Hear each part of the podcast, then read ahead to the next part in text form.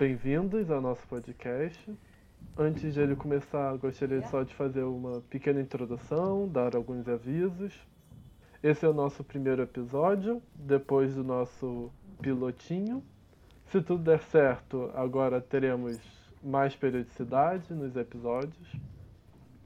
Bem, primeiro, esse episódio foi gravado em casa, remotamente, por uma chamada. Todos nós com equipamentos caseiros, computadores, telefones. Então a qualidade do áudio não será uma qualidade profissional exatamente. Nós tivemos algumas falhas, vocês vão reparar que principalmente na voz do Bruno, corta de vez em quando. É, eu fiz o que eu pude na edição para acertar isso. Nós avisamos os participantes, eles é, refalaram tudo o que tinham perdido. Então fiquem tranquilos que nada foi perdido definitivamente, mas de vez em quando vocês podem perceber algumas incongruências na conversa. Da mesma forma, eu editei esse podcast, eu não sei editar profissionalmente, eu basicamente estou me virando com o programa de edição ainda, então talvez algumas limpezas de voz, alguns algumas questões mais técnicas não estejam exatamente perfeitas.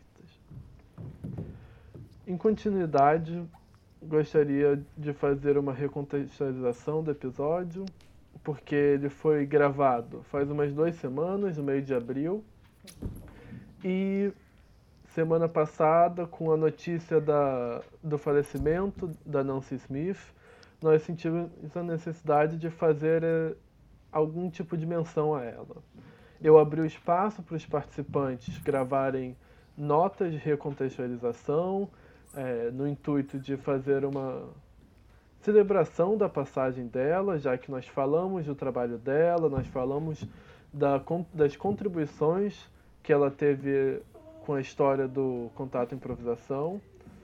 Então, no começo vai ter uma nota do Bruno Garrote, no final uma nota da Mi. Por fim, Gostaria só de lembrar das nossas redes sociais. Nós somos arroba contato fala, tanto no Instagram quanto no Twitter. No Facebook vocês também nos encontram como Fala Contato.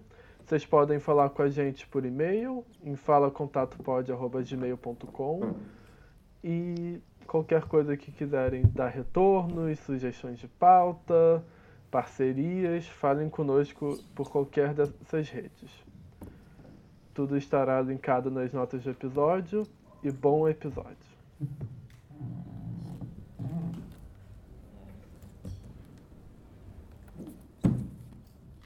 Bom, aqui é o Bruno Garrote e hoje, mais de uma semana, mais de uma semana depois dessa gravação desse podcast, essa é uma nota porque chegou a notícia que dia 1 de maio, né, a Nancy Stark Smith fez a sua passagem, né?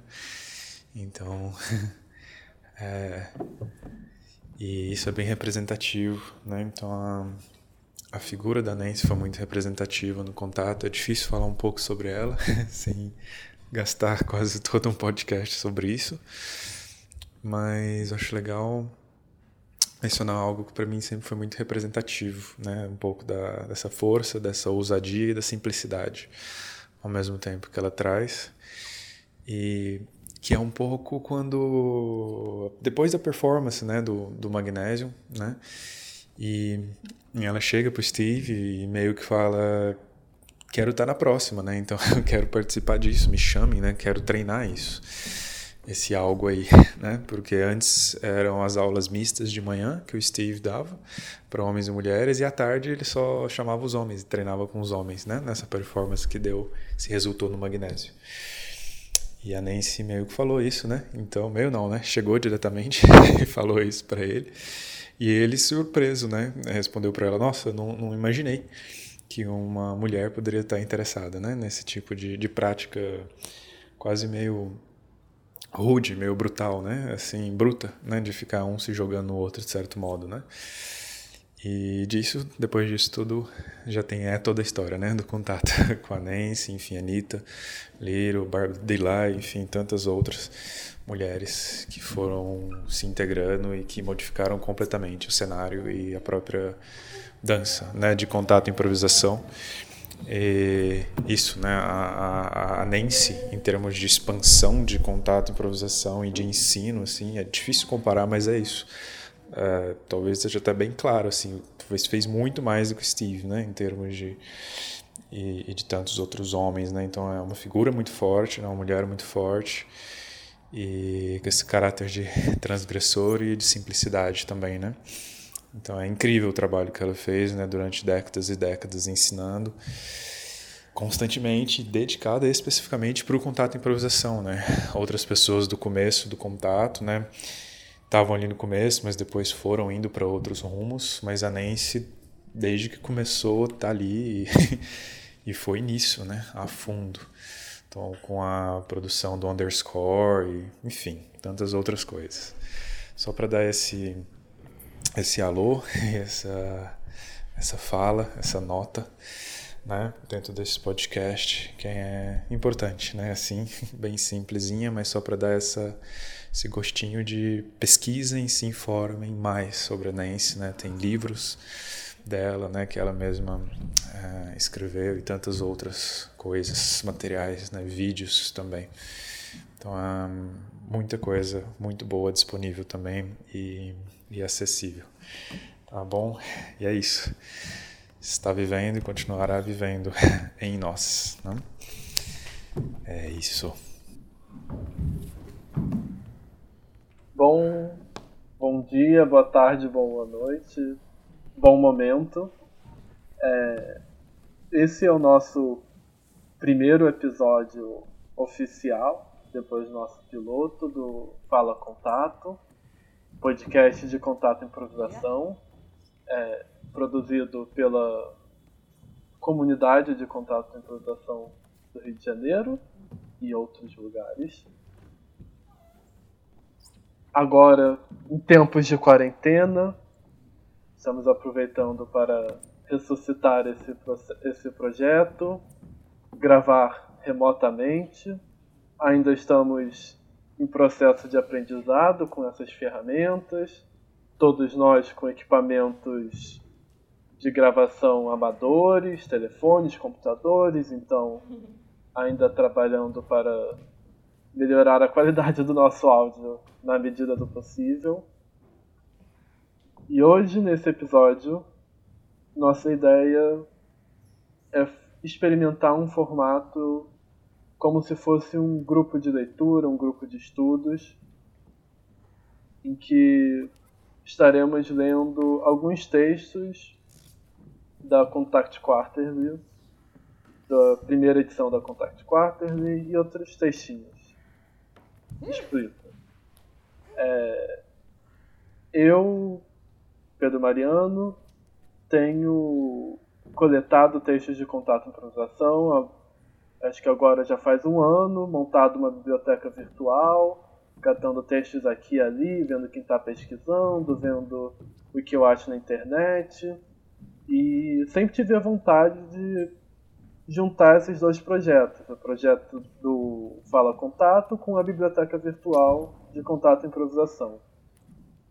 Então, é, nesse momento, pensamos nessa maneira de juntar os dois, de pegar os textos, lermos em grupo, e para começar, nós decidimos pegar o Contact Quarterly Contact Improvisation Sourcebook número 1, que é um grande compilado das revistas Contact Quarterly. É, é um livrão que a gente encontrou na internet, de 1997. Ele tem quase que 20 anos de Contact Quarterly compilado, mais alguns textinhos extras é, contextualizando. Às vezes vai mudar alguns textos de posição para ficar uma leitura mais fluida. É, então, para essa primeira edição, nós decidimos pegar os textos introdutórios do livro, mais o volume 1, a edição número 1 é, da Contact Quarterly. Que totalizam seis textos. Nessa empreitada, trouxe é, para gravar comigo duas grandes amigas que fazem parte da nossa produção do, do Fala Contato. Clarice Rito, nossa nova produtora. Olá, olá. E Tamara, nossa designer e outras coisas. Oiê, oiê. Desculpa a demora. Oi. e além disso, convidei algumas pessoas, fiz umas chamadas para participantes. E temos dois participantes de São Paulo. Creio que de São Paulo. Mi, você é de São Paulo? Eu sou de São Paulo, argentinizada. Uh, além disso, o outro participante. Bruno Garrote. Sou originalmente de Goiânia, já moro há uns 12 anos aqui. Ah, já, acho que já, já teve uh, o processo de naturalização, né? Bem, me apresentando um pouco mais. Meu nome é Pedro Mariano.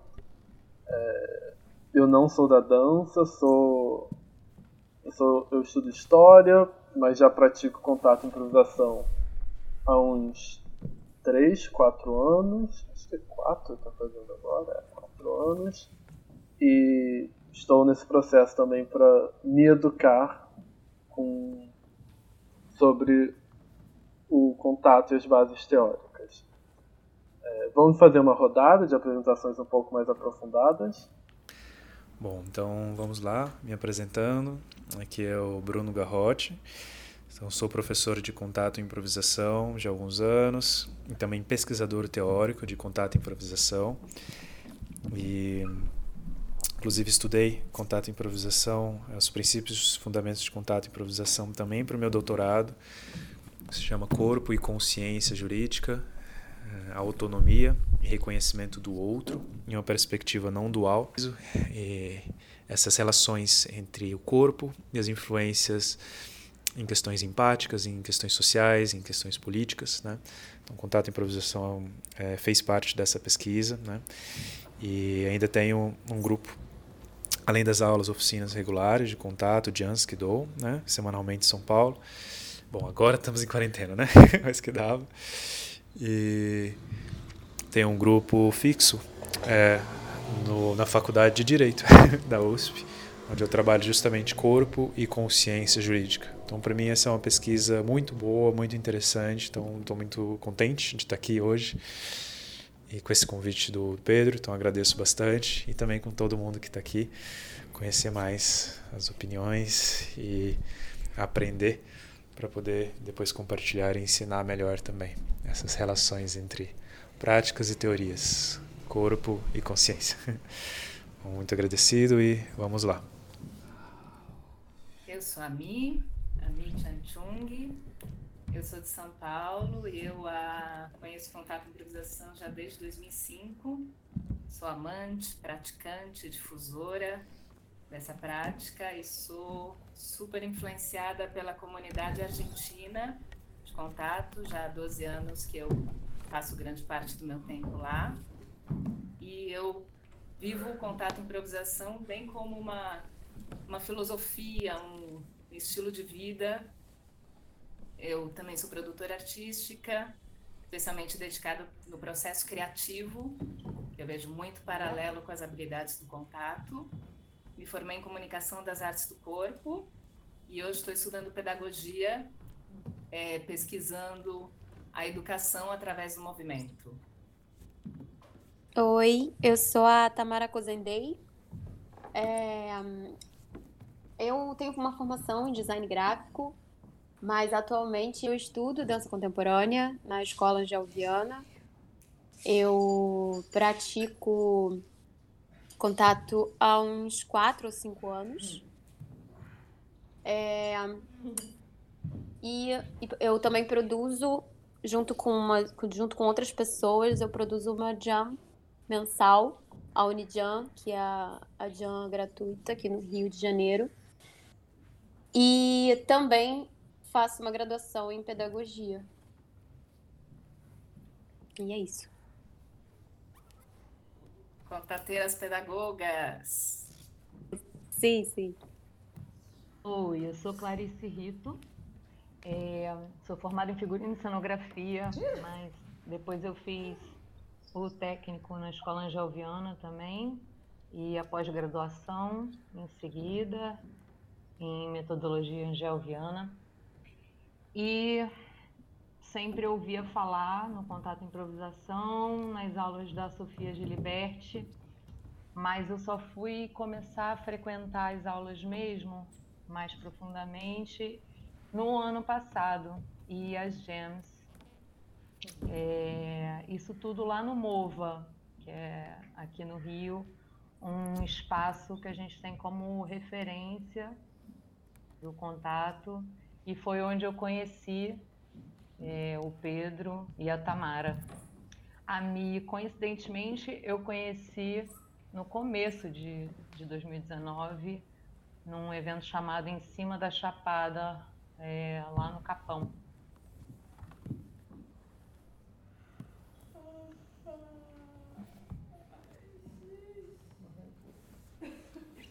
Bom, gente, é, terminadas as apresentações, vamos começar a entrar no nosso assunto, nos textos. Como disse, nós vamos discutir os textos introdutórios do texto do Sourcebook número 1. O primeiro texto é um pequeno prefácio escrito pela Nancy Stark Smith, que é uma das editoras da Contact Quarterly e por consequência desse livro também. É, é um texto que ela busca dar, apresentar mais ou menos um pouco da história do contato, é, o que levou ela e outras pessoas a produzirem essa revista e a fazerem esse livro, esse grande compilado, né? É, o... Alguém quer falar alguma coisa sobre isso? Gente estava conversando um pouquinho aqui antes da gravação sobre o que esses textos que a gente leu, né, o que, que eles têm, a mensagem assim em comum, que era essa discussão do começo do contato. E eu pontuei aqui que me chamou especial atenção essa frase da Nancy na introdução desse livro, que é desse compilado, que é sobre essa decisão crucial de o contato ser ou não uma marca registrada, né? Que eles, ela conta até que eles chegaram a começar a fazer a papelada e desistiram e preferiram no lugar criar um veículo de comunicação, né? Que surgiu aí a conta Quarterly, que justamente é a base aqui dessa nossa discussão. É, eu acho interessante também pontuar é, que essa edição desse livro ela foi feita em comemoração aos 25 anos justamente dessa forma chamada contato improvisação que é, ficou fora como a Mi estava falando, né? Não, não foi patenteada, mas é, foi transmitida sempre como uma cultura verbal. Eu achei interessante é, verificar isso, assim, foram 25 anos de contato, muitos anos de escrita a respeito e fizeram essa compilação. Pois é, é, eu acho bem interessante isso que ela fala no texto do porquê eles criarem a Contact Quarterly. É, para além do, da questão deles não quererem fechar o método e criar uma patente, uma coisa que só certas pessoas pudessem ensinar, acho interessante que a primeira preocupação deles foi com a segurança dos praticantes.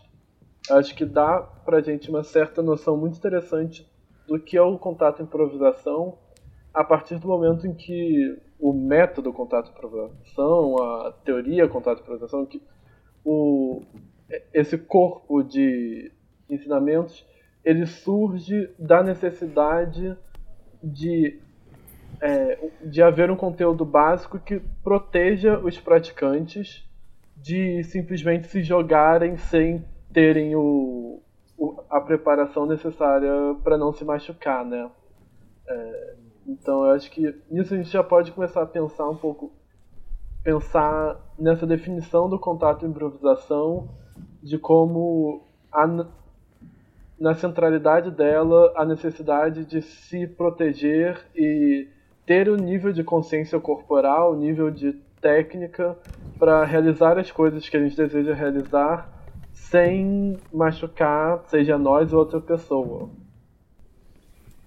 É, e, e nisso é legal perceber isso, né? Porque eles eles estavam meio que brincando e descobrindo a brincadeira juntos e queriam espalhar, né, para outras pessoas brincarem juntos também, né? E com isso foram as turnês, né, de, dos anos seguintes, né, de 73, 74, 5, né? E, e isso as pessoas viam uma forma e vendo uma forma, às vezes querem copiar a forma e vão se lesionar, vão ter riscos, né? Então, com tudo isso surge essa, essa preocupação, né? É, porque às vezes a pessoa olha um movimento, olha a estética da coisa, mas é isso, é um preparo absurdo, né? Assim, anteriormente, né? Então, todo uh, o desenvolvimento, né, dos, dos períodos mesmo, né, é, iniciais, são pessoas, são atletas, né? São dançarinos é, com preparo físico muito forte. Então, é um risco, né? Se você olha e quer copiar uma forma, uma estética, em vez de entender os princípios. E por isso, nas, nas boas intenções, também pensaram, não, vamos talvez criar uma marca, porque pelo menos senão a marca vai ficar com o nome sujo, digamos, né? Que é uma marca que machuca. Mas ao mesmo tempo, não, porque ninguém está afim de ser a polícia, né? Do contato. Então, no mínimo, a gente, com talvez praticantes mais experientes, podemos criar uma, uma newsletter, né? um, um folhetim, uma revista, onde a gente compartilha um pouco das nossas experiências, né? uma maneira de contornar isso, né? É o que me é o que me parece nesse início, né? De estar aberto para múltiplas definições, porque ninguém também quer definir ou fechar, ao mesmo tempo que tem um, um princípio, tem um fundamento, tem uma prática sutil, além das explosões vigorosas, né? É, inclusive, é bem interessante que a Nancy menciona também é, que nos primeiros anos da, da revista, eles costumavam publicar no cabeçalho uma introdução, eles publicavam cada vez uma definição diferente da prática, acompanhada de fotos, né? Para justamente não hum, cristalizar a forma do contato improvisação.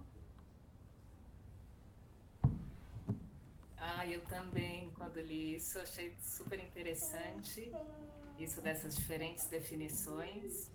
E pensando assim no dia a dia, eu vejo sempre que eu vou organizar algum evento de contato, uma aula, um encontro, uma jam, dependendo do lugar e do público, eu vejo que eu sempre trato de escrever um texto diferente, porque essa amplitude amplitude, essa amplidão assim do contato, hum. isso de como para cada público, né, para cada pessoa, a, a definição é, pode ser diferente para ser mais, é, para pegar melhor, assim, para as pessoas é, entenderem melhor. Então eu vejo que mesmo criando texto, assim, não tem uma definição que eu uso ela para tudo. Eu mesma acabo criando para cada coisa uma definição diferente. Total, total. É, isso, isso também, acho que acontece com todo mundo, né? Tipo, a gente ouve, é, ao longo da nossa prática, a gente ouve definição de contato de, de, de várias formas. As pessoas definindo contato de vários jeitos. E aí a gente se pega também definindo contato cada hora de um jeito, né? A gente. É, quando as pessoas perguntam ou quando você precisa definir, é, acho que não só, não só depende do, do, público, mas depende do seu momento e da sua relação que você está tendo agora, né? Com, com o contato e, e, e. todas elas fazem sentido de alguma forma, né? Eu também, eu também isso é, um, isso é, isso é muito curioso para mim também, essa coisa de definir o contato improvisação em palavras. É, e como isso é cambiável e como isso muda. É, outra coisa que eu acho que eu achei interessante, que talvez seja um pouco antes desse momento no qual eles, eles é, decidem se vão patentear ou não, que é quando ele fala sobre sobre tem algo novo acontecendo, tem uma coisa nova acontecendo aqui, tem um tem um tem um rolê novo, tem um lance diferente. E aí, o que, que a gente faz? A gente a gente nomeia isso, a gente a gente dá um nome para isso ou a gente deixa rolar? Ah, então tá, então vamos dar um nome, então vamos vamos chamar de contato improvisação, porque literalmente é isso que está acontecendo aqui. Mas, enfim, essa parte do nome, né, de dar um nome para essa coisa que que é muito mais, eu acho, do que do, do, que só contato improvisação, né? Enfim, não sei se vocês se vocês pensam parecido. Sim, é, Tamara, antes de, de Quer dizer, antes de, de responder o que você está propondo, eu só queria fazer um comentário é, que a própria Mi trouxe com a sua introdução, com a, com a sua apresentação sobre si mesma, é, que a gente pode também deixar como uma, uma questão para desenvolver depois, que é a questão do contato e improvisação extravasar para a nossa vida cotidiana. Né? Só queria deixar esse esse pontinho aí assinalado, porque acho que esse é um aspecto muito interessante também para ser discutido.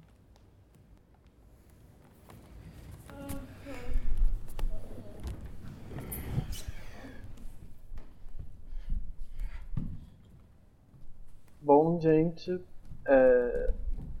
então já começando a fazer a passagem para o próximo texto, se segue uma muito curta entrevista com Steve Paxton. É o segundo texto da introdução do livro. É, e não sei se vocês repararam, mas é na verdade um texto do, do, da Contact Quarterly número 4, que por algum motivo eles decidiram botar como introdução, e de certa forma faz uma contextualização. Que são só duas perguntas feitas por June Johnson. E que perguntam para ele sobre qual foi o momento que ele percebeu que ele tinha descoberto algo e sobre essa questão, né? E ele dá respostas um pouco enigmáticas, reveladoras. Bem, quem quer comentar essas respostas? Tem algo nessas respostas enigmáticas dele e tem algo muito interessante na pergunta ainda, que fala assim, é, quando que você percebeu, né, que você estava criando esse algo novo? E ele fala, ah, não foi num instante, né? O Paxson responde, não foi um instante, foi toda uma trajetória de pesquisa e foi chegando nisso. E daí o quem entrevista pergunta, ah, então como que se define o isso? Né? It. E ele fala sobre isso da fisicalidade, né? uma arte física e que é essa conjugação da fisicalidade de uma pessoa inicialmente, depois esse encontro dessa fisicalidade com a fisicalidade de outro e também com os diferentes aspectos da outra pessoa. Então é interessante isso que você pontuou, Pedro, do enigmático, porque ele dá muito claro essa palavra da fisicalidade. Tanto que sempre nas, quando eu vou buscar as definições de contato, como a gente dizia, um lugar que eu gosto muito, que é também um mantra, assim, que é quando o movimento se transforma em dança. É pesquisar né, o que, que é, qual a diferença entre movimento, que todo mundo sabe se mover, né? Uma mesmo pessoas com restrições de movimento, restrições físicas, uma pessoa que move o olho, uma pessoa se move. Mas então, e quando que o movimento se transforma em dança, né? Como que uma pessoa pode falar, eu não sei dançar? Eu li uma vez uma entrevista do Steve Paxton que ele dizia isso, que era como ele era um dançarino de dança clássica, dança contemporânea, ele se surpreendia quando uma pessoa falava para ele: Nossa, que lindo, você dança. Ah, eu não sei dançar. Então, esse parte desse processo que ele responde aí, né? Foi um processo, não foi um instante. Era essa busca dele. Qual que é a dança que todo mundo já sabe dançar? E daí tem a ver com isso da fisicalidade. É, só queria comentar que isso é super angelviana. Só um pontinho também.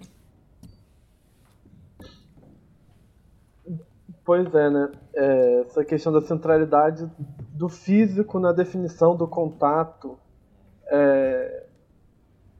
Mas eu, eu, também acho muito curioso como ele fala do, do termo que eles escolheram como como simplesmente um termo satisfatório, um termo que expressa bem. É... Parece que ele não, não é tão apegado com esse nome, ele está mais apegado com uma certa prática que ele está por trás, e acho que isso se relaciona muito bem com essa questão de que o central é a fisicalidade, né? É uma coisa bem técnica, né? Ficou um nome técnico, um nome prático. E eu lembro que eu, quando eu nem não, sabia o que era contato improvisação. A primeira vez foi num texto na faculdade, eu li um texto sobre contato e eu tinha que fazer um exercício prático, uma apresentação valendo a nota da disciplina de improvisação. Era fazer uma apresentação sobre contato e improvisação a partir de ler um texto do Steve Paxton. E eu cheguei no dia assim para a professora e falei: Olha, professora, eu não consegui, eu não entendi. Eu não entendi nada o que, que é isso, contato improvisação, e vou te entregar uma, aqui uma avaliação escrita. E tem um pouco, acho que foi a, a Clarice, a Tamara que falou sobre isso, essa dificuldade de colocar em palavras. Então imagina você querer entender o que, que é o contato improvisação a partir de um texto.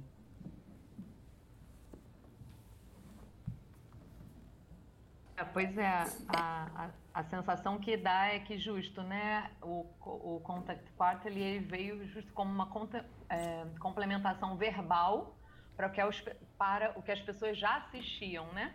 Elas já assistiam e precisavam se inteirar um pouco da reflexão daqueles corpos que estavam se movendo ali, precisavam ler a respeito do que estava sendo pensado para se criar aquela movimentação. E aí surge essa, essa forma de comunicar através de uma revista, né? Sim, sim. E eu percebo também que,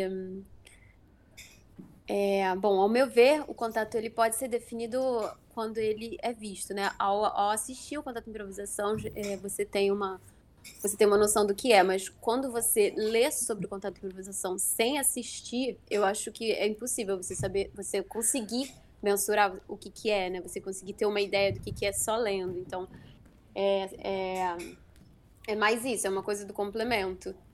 E eu acho que mais do que isso, eu acho que assistir o contato de produção também você, você também não consegue definir o que, que é só assistindo. Acho que talvez praticando é que você consegue é que você consegue entender o que, que é. Eu acho que só assistindo também não. Então eu, eu, me, eu me corrigindo o que eu acabei de falar. Eu acho que sim, você é, assiste ao, ao contato de improvisação, você tem uma noção, você lê, você tem outra noção, mas você praticando, aí sim você consegue entender o que, que é, né? Exatamente. Aí já até roubando uma frasezinha aí do próximo texto da revista, que é o, essa breve introdução do, do contato, essa breve história, conta que em 73 fizeram essa apresentação que é você vem e a gente mostra o que a gente faz. Né? We come you show you what we do. Era o título da performance. E isso abria espaço né, para isso que a gente comentou, dos riscos, né, da, da, das, da, da questão da segurança, porque as pessoas viam e queriam fazer aquilo sem repetir, né, imitar sem saber o que estava por trás. Aí, como a Tamara colocou agora, né, essa importância do esse casamento da seria dessa, não sei se a teoria, né, mas dessa discussão sobre do ver o que é e do praticar. E daí que começaram as aulas todas. Aí começaram a Nancy, né? Começou a dar aula, falaram, não, é importante que a gente dê aula, que não deixe só as pessoas praticarem sozinhas, não vai todo mundo se matar. Porque também só ler não vai adiantar também. Então vamos pela prática. Bom, beleza. É, teve um problema de áudio aqui, então perdi algumas coisinhas, mas vou falar. Talvez eu vou estar repetindo algumas coisas que as pessoas falaram.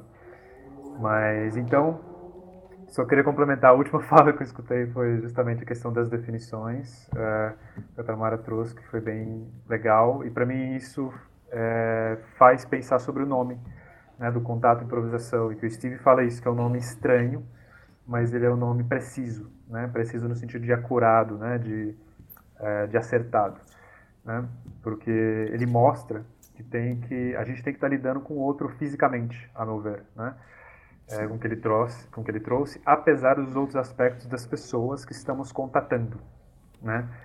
E é legal pensar isso, né? Porque inicialmente o nome era Contact Improvisations, né? Então era o plural. Então mostrava bem claro o que, que é o substantivo, o que, que é o adjetivo nesse jogo, né? Nessa expressão. Então improvisations, né? É, improvisação depois, né? Tirou o S é o substantivo e o contato é o adjetivo, né? Então são improvisações em contato, né? São improvisações ou improvisação que leva em conta o contato, estando em contato. Porque isso que vai diferenciar de outras tantas e incríveis também improvisações, mas tem algo diferente de estar improvisando em contato, né? Que é algo da marca, eu acho, dessa característica do contato improvisação. Não que a gente precise o tempo inteiro, né, óbvio, estar em contato, mas se não tiver contato, contato nunca, numa dança de contato e improvisação, eu sinto que perde. Não é mais contato, vira outra coisa, vira outro tipo de improvisação, né? Linda e super as outras formas e complementares, mas é algo diferente. Então tudo isso está nesse jogo, né, de início, o que é contato e improvisação, definir contato e improvisação. Depois a gente vai ver lá para o final como é que a gente vai saindo para outras práticas que talvez teriam outro nome, né? Ah, então no final aí vamos tomar um tempinho para a gente discutir um pouquinho o que já colocaram aqui sobre é, um pouquinho da quarentena que a gente está, que agora como a gente está sem a possibilidade de contato, estamos com as jams virtuais e que diria, né? É, acho que é o nosso momento da gente aqui escrever o, o texto para a conta Quarterly sobre essa nova modalidade, né, como ela está dentro desses limites do contato. Então, a gente pode tomar um tempinho para isso depois. Gente, só, só complementando, enfim, dialogando um pouco com a fala do Bruno, que eu achei ótima. É... Essa questão assim de dançar em contato. Dentro do contato improvisação existem também alguns momentos em que a gente dança sem contato e existem alguns momentos também em que a gente só assiste, né? Tudo isso faz parte do contato improvisação. A gente tem que entender qual que é a atmosfera em que se dança sozinho e em que se assiste.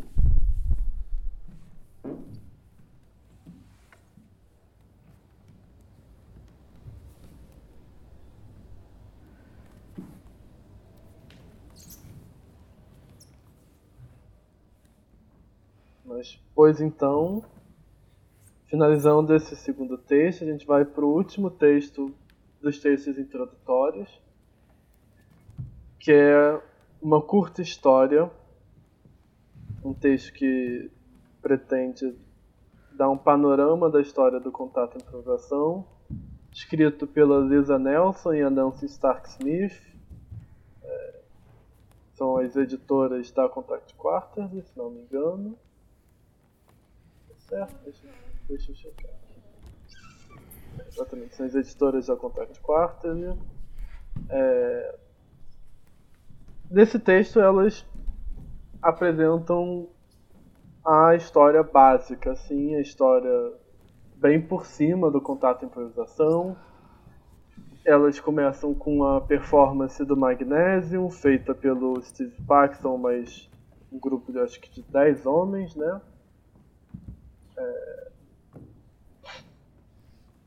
Em, em seguida, vai pro encontro do Steve Paxton com o Leon Felder e Anita Little, para as performances que eles fizeram em 1972, já incluindo uma série de pessoas como Laura Chapman, Steve Christian, Christiansen, Barbara Dilley, Mari Fulkelson, Dani Lepkoff, Alice Lusterman, enfim. É, essa que é, acaba sendo conhecida como a primeira geração do contato, né? uma série de performances que eles fizeram em Nova York. Em seguida, em, 93, em 73, como eles, parte desse grupo, passou a fazer uma tour apresentando essas performances, que já começavam a se chamar de Contato Improvisação, e viajaram pelos Estados Unidos, posteriormente foram até a Europa, até que em 74 eles começam a se estabelecer, a, Nan, a Nancy, a Anitta e o curso começam a dar aula na, em São Francisco, e até que em 75 eles formam uma companhia, a Reunion, de onde sai a Contact Quarta. Então, essa história básica que a gente sempre ouve né, nas aulas, é, meio que todo mundo vai dar uma versão dessa história, normalmente não vai ser muito diferente disso. E acho que a gente pode discutir um pouco né, sobre ela, sobre quem faz parte dessas histórias, quem são essas pessoas, é, quem não. O que, que vocês acham? É, sim, eu queria só é, mencionar isso, né, que é, é, super importante a participação de outras pessoas. Às vezes focaliza muito na figura é, óbvio, masculina e super importante do Steve, né, é, no desenvolvimento do contato, mas assim tiveram várias pessoas antes, né, e durante e depois, né. E especificamente queria só destacar a figura aqui da, da Anita Little e do Leon Felder, que eram pessoas é, que já estavam uh, praticando, eram dois estudantes na Bennington College, né? Então foi uma faculdade depois da Oberlin College que o, que o Steve foi. E lá ele viu que já tinha esses dois estudantes, um, que eles já estavam praticando e pesquisando os efeitos das forças físicas no movimento, fazendo carregamentos, quedas e trocas de peso com apoio mútuo. Né? Então isso é muito importante, né? E eu também tive a oportunidade, foi dois, dois anos atrás, de conversar pessoalmente com a Anitta Little, né, que ela estava aqui em São Paulo, e ela falou justamente isso. Esses, esses rolamentos de transferência de peso e rolar para cima, essa pesquisa às vezes de gato também, é, ela ela estava fazendo isso, já estava fazendo isso, junto com o Leon, né, que é o que traz aqui, né, de maneira mais sintética, mas ela é isso, pessoalmente confirmando isso.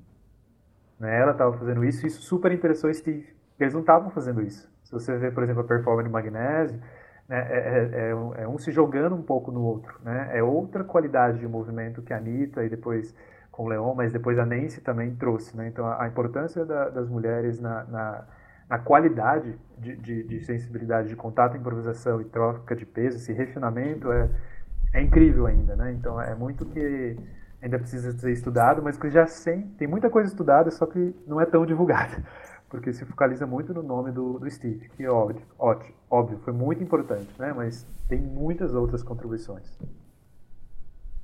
Isso, é maravilhoso isso que você falou, é muito, é muito importante também, porque é, entre outras leituras, eu também vejo uma certa crítica a esse, a esse endeusamento do Steve, né? Quando tem muitos outros nomes tão importantes quanto.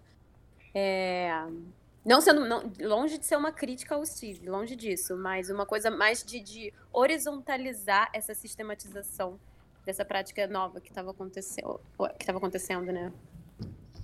É inclusive interessante observar na, na história assim, do contato como o Steve ganhou esse protagonismo aí no começo até né, depois na, na repercussão, como vocês também falaram, e depois ele foi fazendo outras coisas, tanto que hoje ele nem chama de contato improvisação a pesquisa dele, né, há vários anos. Ele fala, ele mesmo fala isso. Quem continuou o contato pesquisando e quem é até hoje a Nancy, né, a Anitta. Então, como tem essas mulheres aí que começaram com a conta quarta, ele começaram a dar as aulas. E daí, já pegando um gancho disso das aulas, algo muito interessante nesse texto da, dessa breve história é falando como eles começam a. Nesse momento, nós tivemos um pequeno problema no som da Bia, mas nós avisamos ela e ela falou tudo de novo, vocês não perderão nenhum pedacinho desse conteúdo. Ah, aqui no texto é super interessante que fala um pouquinho sobre esse começo de dar aulas, não só pela questão de é, propiciar segurança né, para quem assistia às performances e queria imitar, praticar isso também, mas como de quem praticava queria ter mais amiguinhos para brincar, né? Queria ter mais dançarinos aí para poder tocar, para poder estar tá experimentando junto. Eu estava conversando com um cara de Washington, Ken, não sei muito bem falar o nome dele, Ken Meinheimer, que dança contato desde os anos 80, e ele falou isso, que quando ele começou a, a quando ele conheceu o contato, muito pouca gente onde ele morava fazia. Então ele começou a dar aula, né? Ele sendo iniciante, ele começou a dar aula para ter com quem dançar. Pois é, né? Esse, esse lado do contato de que você necessita de outras pessoas. É, tem um amigo, Antônio, que ele também ele foi para foi morar em Porto e quando chegou lá, descobriu que tinha só ele, mais uma menina que dançava, e ele mesmo, iniciante, com uns dois anos de contato, um ano, dois anos, começou a catar material e dizer, galera, vamos lá. Convenceu umas pessoas a praticar com ele e se virar. É... São realidades muito diferentes, né? De quando a gente está numa cidade em que o contato já é uma prática estabelecida, com professores com bastante experiência, e quando a gente vai para o interior, quando a gente vai para outras cidades pequenas, é, e como essas realidades vão alterando a maneira que se dança. Mas, voltando para o texto, é, eu acho muito interessante a gente pensar nisso que o Bruno trouxe, é, de estar tá sempre repensando essa história, né? reescrevendo essa história e do quão limitada é a história que o texto nos traz. É, de como esse texto, de certa forma, ele põe uma centralidade no Paxton, ele põe como momento principal o momento em que o momento inicial, né, em que o Paxton junto com outros 10, 11 homens é, fazem uma performance e depois esse grupo de pessoas é, ele vai lá e aí eles fazem o, a performance do contato improvisação. Enfim, quais são as presença, presenças e quais são as ausências desse texto? É, como quais são as ausências de apontar o quanto a Nancy e a Lisa foram, foram quem editaram a Contact Quarterly e fizeram esse processo de organização do conhecimento do contato improvisação e da produção do contato improvisação. É, quem eram esses corpos que estavam, seja no Magnesium, seja nas Tour, seja nas, é, na, nas performances iniciais, quais, eram as posições sociais dessas pessoas, lembrando do texto que rodou as redes, né, ano ano passado, questionando o contato e improvisação, é, a gente pode começar a pensar qual era a cor desses corpos, qual era as capacidades físicas desses corpos, se havia alguém deficiente, se qual era a posição econômica dessas pessoas, é, e pensar quais, quais, eram as presenças e ausências. Por que, depois da tour nos Estados Unidos eles, decidem fazer uma tour na Europa e não partir para Ásia, partir para América Latina, partir é, para África. Então a gente é, pensar nessa história nesses termos também, né?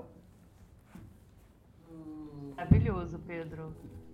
acho que vale a gente tentar carregar esse pensamento para mais adiante, assim, né, para um, outros momentos. É, super, são questionamentos que muitas pessoas estão fazendo e é sempre importante a gente lembrar, né, e a Ana mesmo, né, a Ana Alonso, né, trouxe, fez um doutorado bem pensado nisso também, né, e tantas outras pessoas. Mas é interessante isso, né? Ver já que nesse texto né, inicial a gente já consegue ver né, que era de homens, né? É, então era, foi pensado para homens. Né? Então tinha feito o, o, Steve, né? Então ele tinha feito ali, ele dava as aulas, que era aberta para homens e mulheres de manhã, que era praticamente uma yoga, uma meditação, e à tarde era só para homens. E quando apresentaram, a Nancy veio falar com ele, e aí ele até de forma talvez ingênua, assim, mas revelando mesmo, no fundo, um preconceito, falou: Nossa, nunca pensei que uma mulher poderia se interessar por uma prática tão. É, como se fosse uma prática tão bruta, assim, né? Meio não refinada, né? E é aí que talvez abriu, né? E aí vieram essas, essas, essas mulheres, a, a Nancy, a Lisa, a Anitta, e que aí, para mim, a, a, meu ver, onde eu entendo, que transformou muito o contato no que, no que ele é hoje, né? E, e lembrando isso, né, que não tinha uh, jazz, né? a gente está num local de performance de magnésio e de performance também da John Weber Gallery, né, que depois da, da residência, onde eles ficaram todos lá, né, com uma bolsa que eles ganharam, que o Steve ganhou e é, juntou um pessoal, né, homens e mulheres. E a partir disso que fizeram essa performance, que era sem música, sem figurino, sem iluminação especial, com a plateia em volta, e aí sim, duos misturado com os trios, misturado com solos, e um processo até meio que de exaustão, de 4 a 5 horas de apresentação, que é completamente diferente da magnésio, né? Então essa residência, a gente, óbvio, considera às vezes né, que o magnésio foi super importante, é mesmo com a apresentação de, de contato, mas no fundo essa do John Weber Gallery talvez seja mais importante ainda, porque aí teve sim a, a essência, assim, né, da, esse caldo né, da Anitta, da Nancy, da Karen, enfim, e de tantas outras. Né? Então é super interessante pensar isso. Isso já era o princípio de Jan, eu sinto, mais do que a e esse princípio de abertura, né, para outras danças, outros corpos. Assim, eu sinto que o Magnesium era foi um ponto de partida de uh, fundamento ali, mas mas justo, eles começaram a chamar é, essa forma de dança de contato justamente a partir dessa performance, né? Na Web Gallery. É legal isso que você falou, Bruno, também do que ainda não se falava na Jan, foi uma coisa que me chamou a atenção lendo o texto, né? Que não tinha a palavra Jan ainda, ou seja, não só a palavra como esse espaço. Yeah. E um outro pensamento que me veio agora também foi isso, que a dança, é, a, a, as práticas, né, as, as práticas, as técnicas de dança, geralmente fazem essa distinção do homem e da mulher. Então, no balé, tem o que o balé, o que é o movimento do homem, o que é o movimento do mulher, da mulher, nas danças de salão, né, nas diversas danças. E, e o Steve, ele vem desse corpo, como ele mesmo diz, né? Ele era um bailarino clássico, que depois com o Marcy Cunningham experimentando a improvisação na dança, mas não tanto ainda do corpo, eram corpos de balé clássico, eram formas clássicas improvisando com a música, né? Com John Cage, com com a maneira de criar as coreografias, mas ainda eram corpos clássicos e ainda essas relações sociais, essa relação heteronormativa clássica ainda. Né? Então, o contato, é... hoje em dia, eu fico observando isso. Nossa, tem distinção do homem e da mulher no contato? Hoje em dia? É. É muito. É muito pertinente essa coisa do gênero, né? Me instiga muito essa questão da gente, da gente não, necess, não, não necessariamente precisar é, de um papel específico de, de, de homem ou mulher, ou condutor conduzido, apesar disso haver. E. Um, mas outra coisa que eu também queria pontuar é que nesse, nesse, nesse primeiro momento é, que havia essa performance Magnesium, né? Então, que havia público, que havia espectador e que havia é, performer, performer, né, o bailarino, é, que aos poucos isso foi deixando de acontecer. É, isso não está muito bem pontuado no, no texto, mas é, aos poucos a, a, coisa do público e do, e do performance foi, foi deixando de, de ser necessária, né? Era, é, era é, passou, passou a ser mais uma coisa de a coisa da experiência do que do que propriamente a, a cena, né? É, mas a coisa do, do gênero, sim, acho que a gente pode voltar também é, e, e, e, refazer essa pergunta que você fez de existe gênero no contato improvisação? Acho muito bom. É, super. Eu acho que isso é uma conversa né, recorrente, assim, e, e, é sempre bom lembrar coisas óbvias, né? Que contato improvisação está dentro da história, né? Então, está dentro do contexto histórico e os nossos corpos são uma, é, não sei, uma manifestação, né? Uma expressão física e concreta da história, né? Então é impossível não existir é, gêneros dentro né, do contato e a questão que eu acho que ele é, tenta avançar né, algo para justamente conduzido conduzida, né, é, misturar um pouco isso, mas é super é, isso é muito novo em termos de história é pouco, décadas é pouquíssimo, né? Então assim é, para realmente mudar isso de fato, o que está em questões de qual papel relacionado mais a qual papel né? Então isso é, é, é muito é muito tempo, né? E, e, é justamente isso que tem que fazer essas jams, né? E só um, um, detalhe também, né? O Guabi trouxe, né? Não se não se usava jam, né? É, dentro do contexto do contato e improvisação ainda, né? não tinha esse termo, né? Mas o, mas o termo é bem antigo, né? O, o termo ele vem pelo menos desde a década de 20, né? Mas aí é um contexto de música, né? Jam sessions de, de música de jazz, né? Mas no contato improvisação isso é até interessante ver quando é que começou a, a surgir esse termo. Não, não tenho ideia.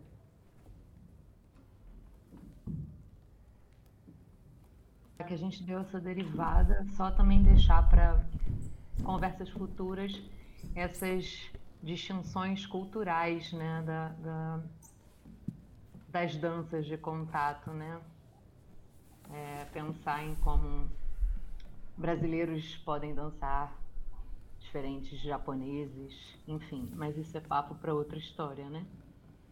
Ai, sim, aí já dá mais um podcast. Eu vejo só eu tenho bem na pele isso do Brasil e da Argentina. Na Argentina, o contato chegou pela mão de uma é, exilada política. Então, eu vejo que no Brasil veio mais através de alguém que tinha uma pesquisa de dança contemporânea, de dança cênica. Então, é um bom papo aí para um próximo podcast.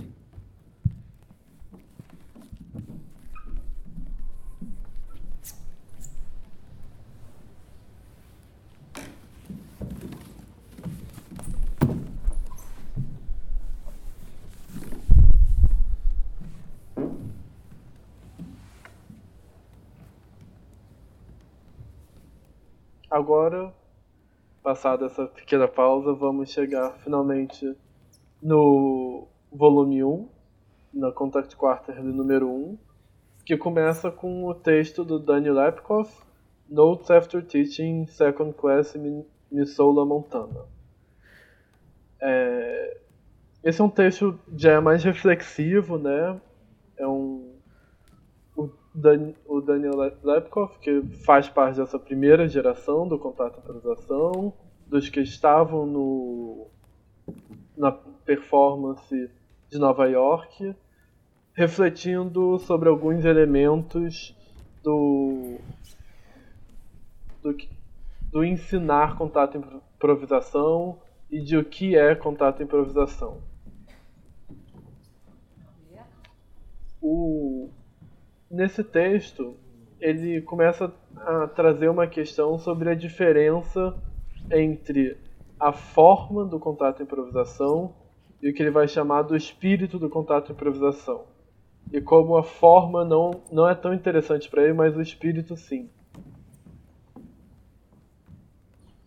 É, isso fala muito, isso fala um pouco, conversa um pouco com a coisa da definição que, que muda, que se transforma, que cambia, enfim. Mas eu acho muito interessante é, a parte que ele uhum. fala que ele assim, é, Eu conheço e entendo a forma, mas para transmitir o espírito, eu preciso encontrar algo para ensinar que não esteja é, que não esteja fora de mim, mas que seja eu, né? Que, que, enfim, não sei se eu traduzi muito bem, mas é mais ou menos isso que ele quer dizer é, é sobre sobre uma coisa é, para além da fisicalidade do contato e improvisação, né? Para, algo para além do, do corpo, algo para além do, do físico. É... é... essa frase que ele traz, né? Eu acho que é uma frase que a gente pode passar duas horas discutindo ela, porque é um pensamento meio difícil de entender o que, que é essa coisa que ele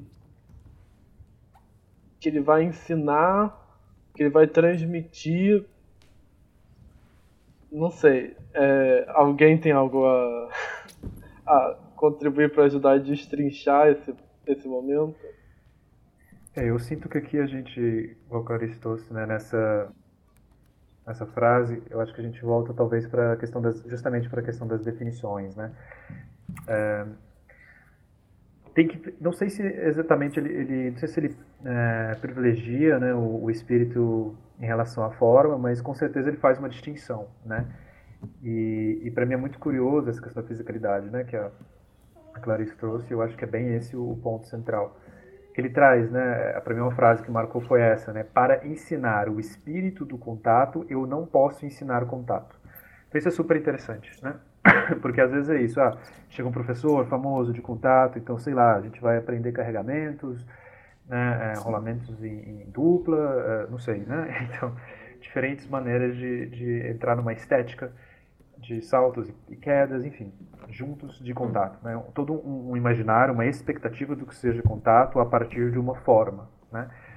E que isso, na verdade, desanimava ele, né? Porque antes disso, não que isso não seja bom, mas se isso não está junto com o espírito do contato, no sentido de um jeito de brincar, perde sentido a fisicalidade. Né? Então perde sentido, o, o, inclusive o físico, né? o toque. Então, para mim, volta um pouquinho essa questão da importância do contato físico para ser contato e improvisação, da fisicalidade, mas que às vezes ele, ele sentiu, né, antes de passar a palavra para mim, isso, que sentiu que era importante ensinar outras coisas para além do contato físico, porque isso talvez seja mais importante, né? Enfim.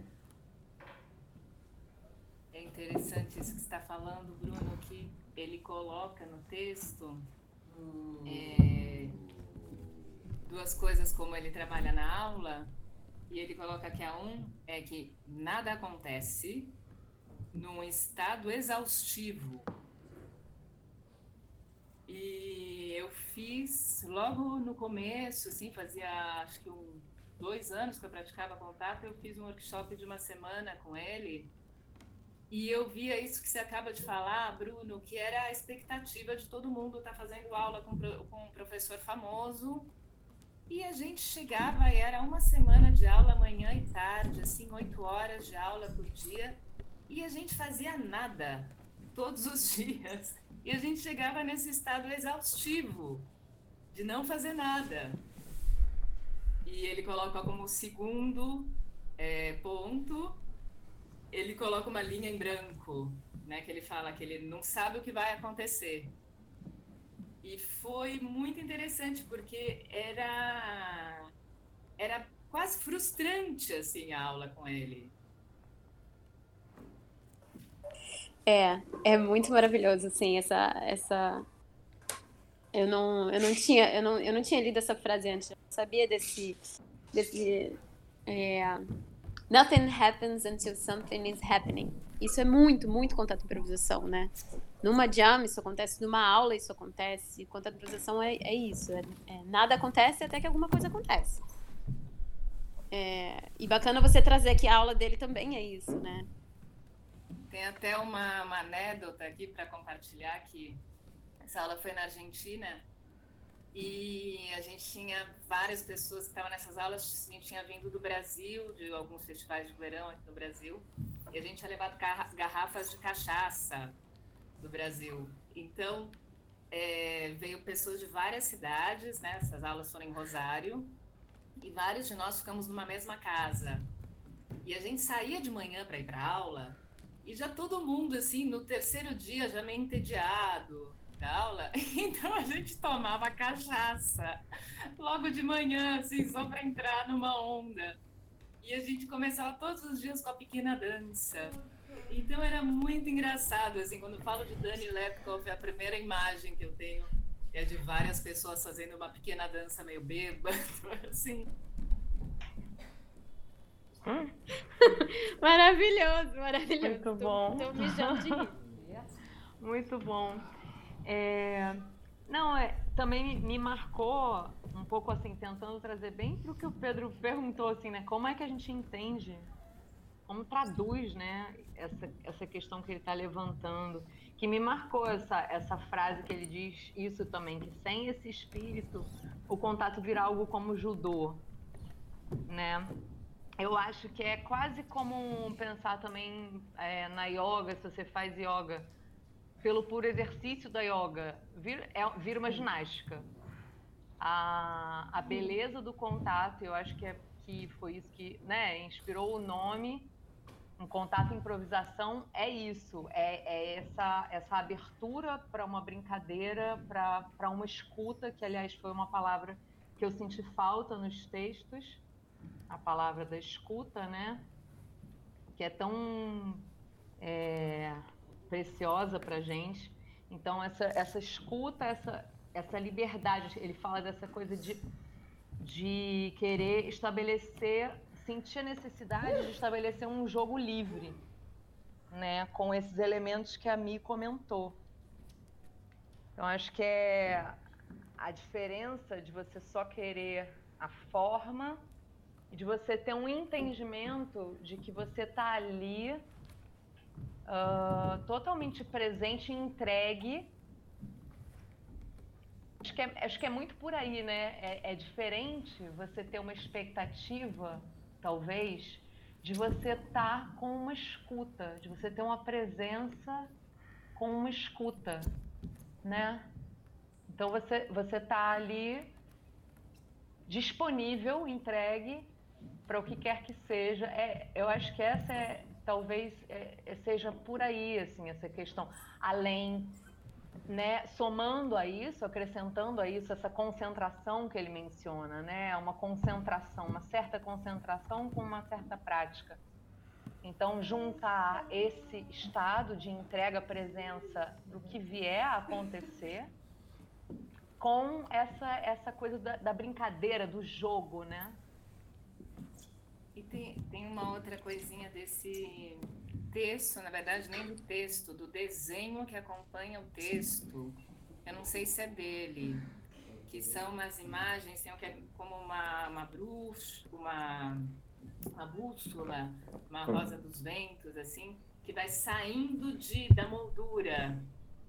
Foi interessante assim, esses desenhos, assim, que vê que são desenhos que saem para fora do requadro né? E tá vendo esse desenho com esse texto, né? Isso que sai desses limites já conhecidos.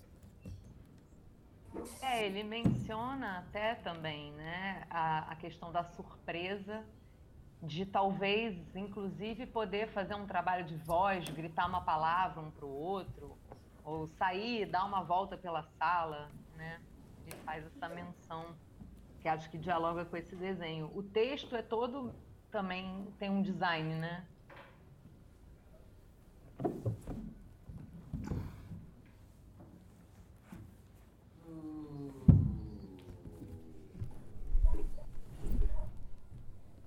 Super, super.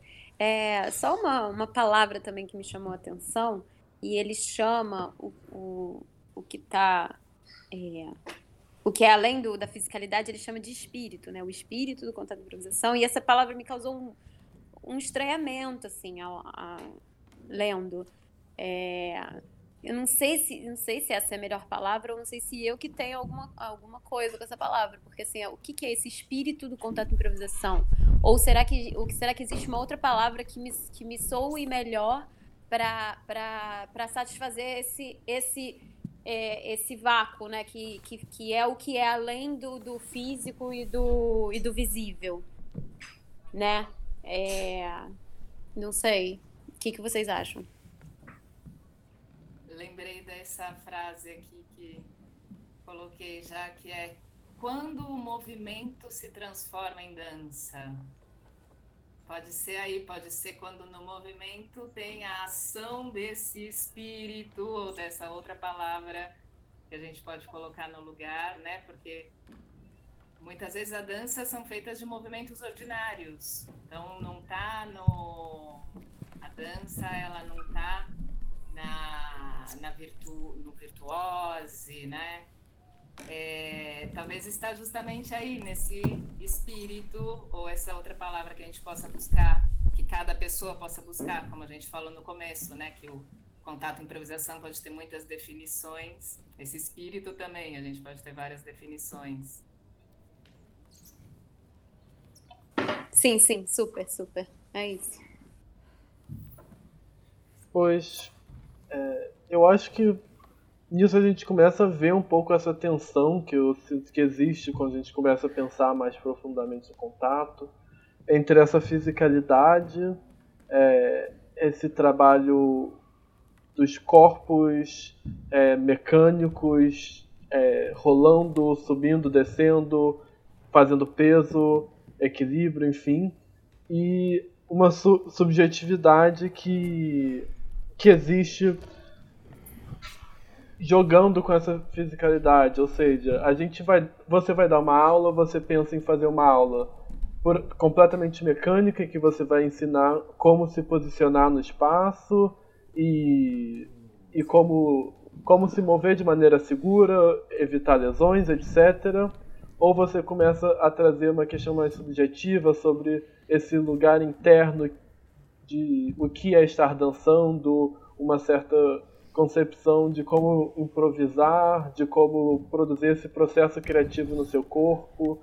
É, e então eu acho que quando a gente começa a pensar o contato, essas duas essas duas dinâmicas estão sempre em tensão, né? É, é o que ele falou. Se você não traz esse espírito do contato, que a gente pode pensar que é algo que vai surgir do trabalho de pequena dança, é uma, é uma certa, é um estado de presença é, diferenciado, ele se torna judô, ele se torna um esporte, ele se torna repetir uma série de uma série de posições, uma série de encaixes, uma série de posturas, é, o que perde o aspecto improvisativo, né? O, o aspecto de nada está acontecendo até que algo aconteça. Se você está jogando já com tudo pensado, tudo formatado, com uma partitura de movimento completamente fechada que vocês vão fazer, as coisas já vão estar tá acontecendo antes de elas acontecerem, elas já vão estar tá completamente planejadas. Então, esse lugar de acontecimento em que nada está, está acontecendo e todas as possibilidades é, estão abertas, o, eu acho que é o, o que ele está querendo trazer nesse lugar do espírito, né? E entrando nesse nessa questão mais subjetiva, eu acho que a gente já pode começar a pensar no próximo texto. Será que a gente já pode passar? O que vocês acham? Era isso que eu ia dizer, que condiz totalmente com, com as aulas da Mary, né? Pelo que eu entendi da leitura.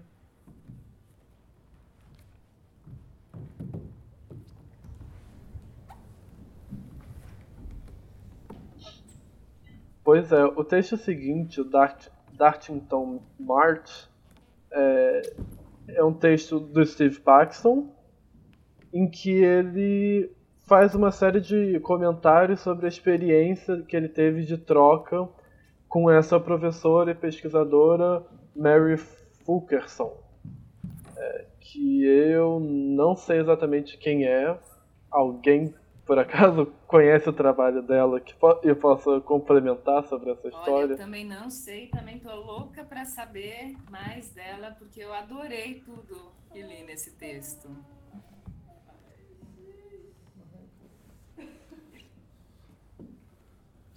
Eu também não sei, mas o que eu li me remeteu um pouco à educação somática. Não sei se eu viajei.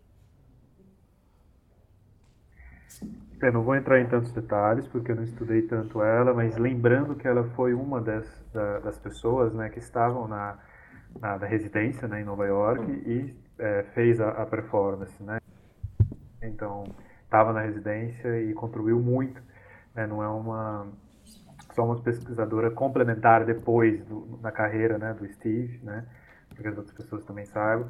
Ela estava na, na criação ali, né? Nesse, nessa coisa efervescente ali. E é muito conhecido esse anatomical release dela, né? Porque é, é, isso, é o que eles vão explicar, né? Que eles trazem, é, é como que é, é, uma soltura, é isso, é uma soltura é, é, por meio de uma anatomia, mas de uma anatomia simplificada, né? Então, e tudo isso tem muito da personalidade dela mesmo, né? Que depois vai, vai acho que afetar de certo modo os próprios depois as pessoas que vão se meio que se formando e, e replicando isso, né? E tem a ver com o efeito calmante na voz, né? E claro, aí lembra muitas somáticas, né? Aí quem estuda eutonia e por aí vai achar as, as similaridades, né? Mas tem, é, o trabalho dela foi super importante e é usado ainda muito no, no contato, né? Nesse local de, de soltura, né? A gente sempre está trabalhando soltar e soltar o peso, né? E se movimentar ao mesmo tempo.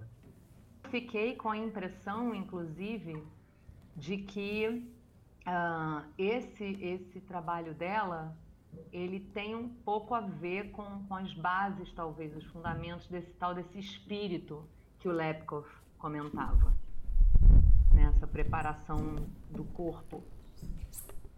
Porque é isso, é, como a gente já falou antes, né? Quem, quem olha de fora vê essa essa movimentação extremamente física, atlética, mas para quem está dentro, é, existem milhares de camadas subjetivas, né?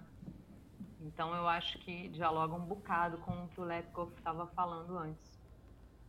Pois então, é... Nossa, pois então é muito brega. Calma aí, deixa eu repensar o que eu falo. É...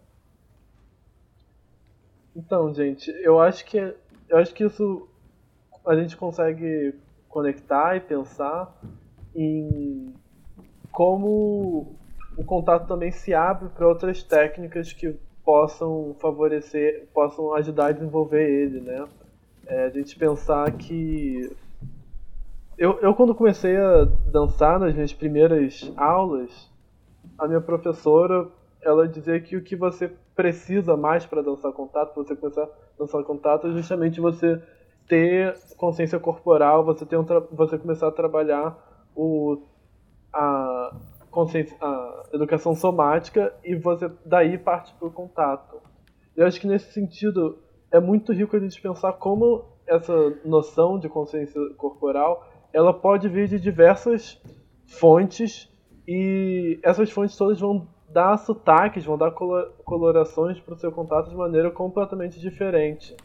Mas não necessariamente você tem que passar pelas bases clássicas de contato, pelos exercícios clássicos de contato para trazer uma consciência corporal necessária no contato, né? Você pode trazer é, do Kinomishi, do Aikido, do do Yoga, do Laban, do o que for que vá que vá formatando o seu corpo e isso é extremamente visível assim nas pessoas que chegam no contato, mas já têm um tra uma trajetória anterior de educação somática. É, Clarice, que está aqui com a gente, ela para mim é o maior exemplo disso, né? É, como o Steve fala nesse texto da velocidade em que os alunos da Mary tinham para absorver os materiais de contato, a Clarice chegou no contato já com anos de trabalho de dança contemporânea e de, e de educação somática,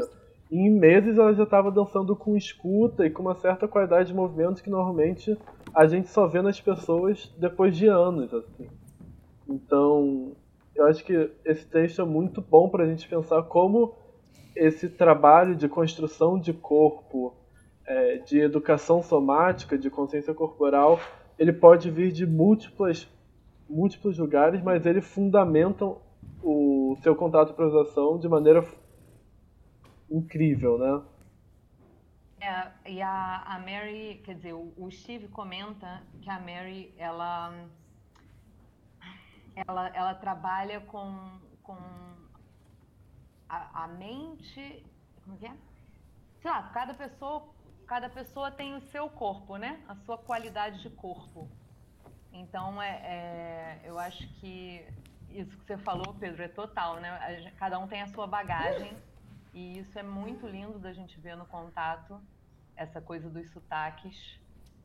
E só para fazer é, um, um comentário, assim, um, quase uma propaganda, né? No ano passado, a gente aqui no Rio tem uma comunidade é, muito maravilhosa que proporciona é, série de workshops, né? O Júlio Lage sempre correndo atrás de trazer pessoas para nos acrescentar é, com técnicas, enfim. Então, eu acho que o que aconteceu foi que a gente teve no ano passado o CIKI, que era um evento que misturava Kinomichi e o contato improvisação.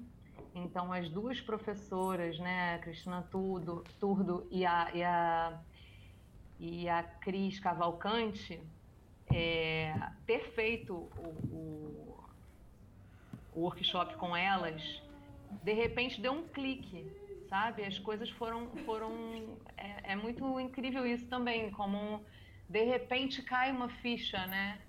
E aí você vai resgatando seus conhecimentos passados e uh, a coisa flui, seu, seu movimento vai crescendo. Agora, uma coisa, vou só fazer já que eu já saí um pouco, já, já saí um pouco do texto, é, só isso também que eu acho muito maravilhoso, que é como é, dançar com o outro te promove uma qualidade de movimento que talvez você não tivesse sozinho. Isso é uma coisa que eu acho extremamente apaixonante no contato improvisação.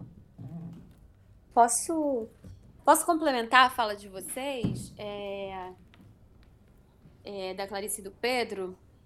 O Pedro comentou ah, que nas primeiras aulas de contato, o que, que eu precisava? Não, não, não. Eu, ao longo do tempo, eu fui entendendo é,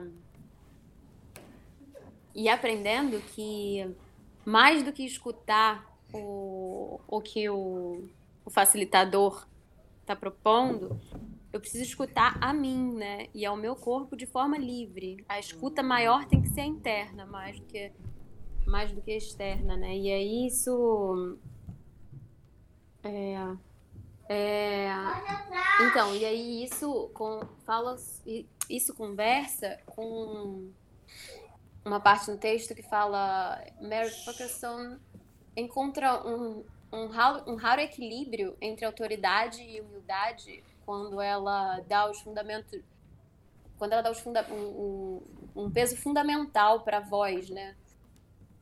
Para a voz de comando que ela tem, é, sem usurpar a motivação dos estudantes e permitindo a sua rebelião e a sua, e a sua fascinação. Ou seja, é, ela, é, essa voz de, de, de, de, do facilitador, ele, ele, é, eu imagino ser muito difícil encontrar esse peso necessário para que o, quem está ouvindo se sinta livre de, e, se sinta, e se permita se escutar né? E não, e não se sinta totalmente guiado, totalmente comandado, totalmente direcionado. É quando a, a escuta interna ela ela passa a ser passa a ser importante, passa a ser permitida, passa a ser o ponto de partida. E a escuta externa do, da facilitação fica, ela é necessária, mas ela fica secundária, né? Eu acho, eu acho isso importante, interessante dessa parte do texto. Eu acho que isso tem a ver com o tal do espírito, Ai, Tamara. O espírito, foi interessante que o Lepkov fala do espírito e ter lido esses dois textos na sequência, né, como ele está aí no source book, é, foi me pegou assim porque eu lembrei disso, contei dessa experiência que eu tive fazendo a aula do do, do Lepkov e depois da Mary, que eu não conheço ela, mas que eu me identifiquei muito, mesmo em mim mesma, dando aula, em várias pessoas dando aula, que tem essa voz que vai instaurando esse estado de dança. E escutando agora a Tamara falar, me fez pensar assim: por que, que eu me senti tão incômoda na aula do Dani Lepkoff e por que, que eu me sinto tão cômoda em aulas como a da Mary, que tem essa voz que vai te guiando, que vai te criando imagens, vai propondo que cada pessoa cria suas próprias imagens internas, né, suas imagens a partir das sensações. E agora, escutando a Tamara, eu acabei de assim, cair uma ficha que nas aulas do Dani, ele dava tanta liberdade, até isso do que eu pontuei dos desenhos, que eram esses desenhos que acompanham o texto, que a imagem sai para fora do requadro, do limite. Então ele dava tanta liberdade que criava até esse incômodo. Nossa, não tenho nada para fazer, sabe? Ninguém está me dizendo nada por onde eu tenho que ir. Então criava esse incômodo e esse conforto que dá essa voz te guiando por onde você tem que ir. E foi interessante que ao ler os dois textos me despertou algo que eu não sabia muito bem que era e agora com a Tamara falando me caiu essa ficha da Muito bom. E depois, e ouvir você falando também me deu uma super vontade de, de, assistir uma aula com ele, né? Será que ainda é possível? Não sei. Mas me deu muita vontade, porque eu fiquei super curiosa, assim, de como seria isso, toda essa liberdade, todo esse não fazer nada, todo esse nada, todo esse vácuo, enfim. É, para mim é muito, muito legal escutar isso e, e, vem justamente essa questão do ensinar, né? Como cada professor vai ter uma voz e como cada aula, é, é, as escolhas de qual voz usar, de qual ritmo usar, de qual volume, né, de usar. Então, isso é muito interessante, né? Esse texto traz muito isso, né? Então é e essa quase impossibilidade de dar uma aula de contato é uma tarefa impossível, parece ensinar que, que às vezes eu me pego nisso, né, de como, como ensinar, né, algo que, que às vezes a gente nem sabe como aprendeu, sabe? É uma coisa meio louca, assim. É, ao mesmo tempo sabe e às vezes não. Mas então, e a gente sabe isso, quando, enquanto eu pelo menos sei, né, enquanto aluno, como uma frase, uma palavra, uma imagem pode me levar para um local disso, de atordoamento, confusão, ou até interesse intelectual, e aí isso já travou o movimento, né? Que é um pouco que ele está colocando com a Mary, né? Ou eu como professor, como sei que se eu coloco uma imagem certa, num tempo certo, numa voz certa, isso vai despertar um movimento. E talvez eu queira mais um movimento do que o um interesse intelectual sobre do encaixe do fêmur no acetábulo, né? Então assim, é, é, tudo isso tem é muito curioso, né? Como é que se escolhe ensinar e improvisação as diferentes formas e como isso vai nos afetar, né? Cada técnica vai afetar de um jeito muito específico, né? E para mim isso também já seria aí seria a continuação para o próximo texto, né? O gancho, que é o quão longe a gente pode ir, né? Nesse material que é o contato e improvisação. O que, que são as técnicas complementares e que é o momento que a gente está saindo disso, de algum modo. É, galera. É, esse último texto, acho que ele é ele toca numas polêmicas assim, numa numas questões muito muito delicadas a gente tratar, tanto que o nome dele é A Matter of Delicacy. É outro texto do Steve Paxton. É... Ah. Clarice, dê seu comentário. Desculpa. É... Tô levantando o braço na roda aqui para falar que o Bruno é, falou de uma coisa que, que a gente não acho que não verbalizou é, tão forte, talvez. A questão da racionalidade, né? De, das travas, né? É, no texto sobre Mary, o, o Steve Paxton ele menciona é, quase como essa dicotomia, né, da anatomia sensorial versus uma anatomia intelectual ou visual, né? Só para pontuar isso, que eu acho realmente muito interessante e por isso que eu pensei, eu acho, na, na educação somática, né? Essas imagens que ela vai proporcionando, é, é, fazendo os alunos entrarem em contato com suas imagens, suas próprias sensações, soltando tensões E aí, de forma que, é, mesmo dando os comandos, como a Tamara estava mencionando também, o tom de voz dela, mesmo co dando comandos, é, o cérebro, ah, isso eu achei muito bom também. A, a mente do ouvinte é encorajada a virar um instrumento de recepção. Então, eu acho muito interessante a gente pensar nisso, né? É, você está numa aula e, e você é, não ficar racionalizando a ponto de travar, como o Bruno mencionou sensibilização, acho que é essa preparação de uma sensibilização antes de fazer, de partir para uma questão de, de, fisicalidade mais intensa. Eu acho que é, tá aí a diferença, né? Talvez realmente isso dialogue com a questão do espírito do Danny.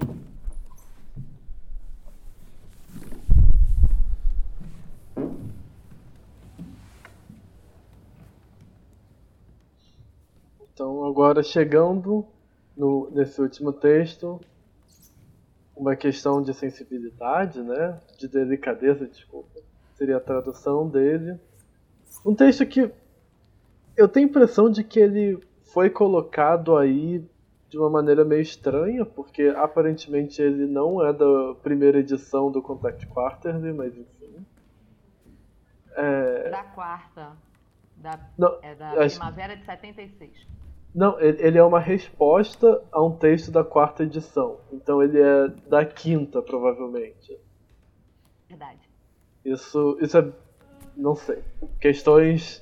Questão, questões de, das editoras. Não sei porque fizeram isso. É, é um texto em que o Steve Paxton vai discutir os limites do que é contato improvisação, do que pode ser chamado de contato improvisação e eu acho muito interessante a, ma a maneira como ele vai criando essas definições e vai apontando como se criam essas definições, né?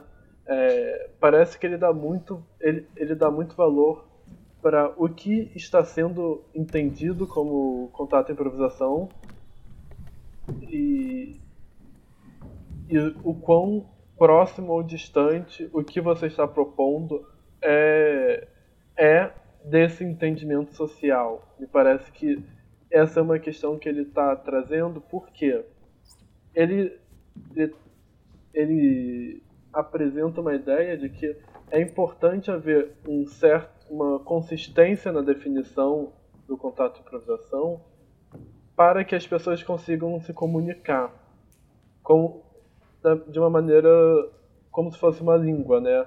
é, uma quantidade mínima de elementos que todo mundo compartilhe para que a comunicação aconteça. E, e a partir do momento que você se afasta, é, se afasta em certo ponto disso, você deve começar a indicar que o que você está fazendo não é contato improvisação, por mais que seja interessante, por mais que esteja relacionado de alguma maneira. É, e é, é polêmico. o que vocês têm a dizer? Muito, muito, muito. Quem nunca, né? Contateiros, quem nunca é, passou por esse questionamento, né? Do que, do que, do que, o que você está fazendo é contato, não é contato? O que fulano está fazendo é contato, não é contato? Isso faz parte do contato, não faz parte? Eu acho isso sempre pertinente.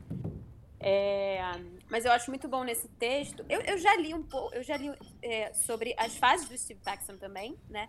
Que ele no começo ele era muito mais, é, é, não vou dizer rígido, porque a palavra não é essa, mas ele, ele, ele priorizava mais o contato, digamos, puro, né? Que é aquele que não tem outras, e que depois ele foi se tornando flexível, e que depois ele foi. É, é, e, que, e que até depois ele foi passando a pesquisar sobre essas, essa interação, essas, essas integrações, essas misturas que permeiam o contato de improvisação de outras áreas do corpo, de outras áreas da música, de outras áreas de, de, de, de, de tudo, né?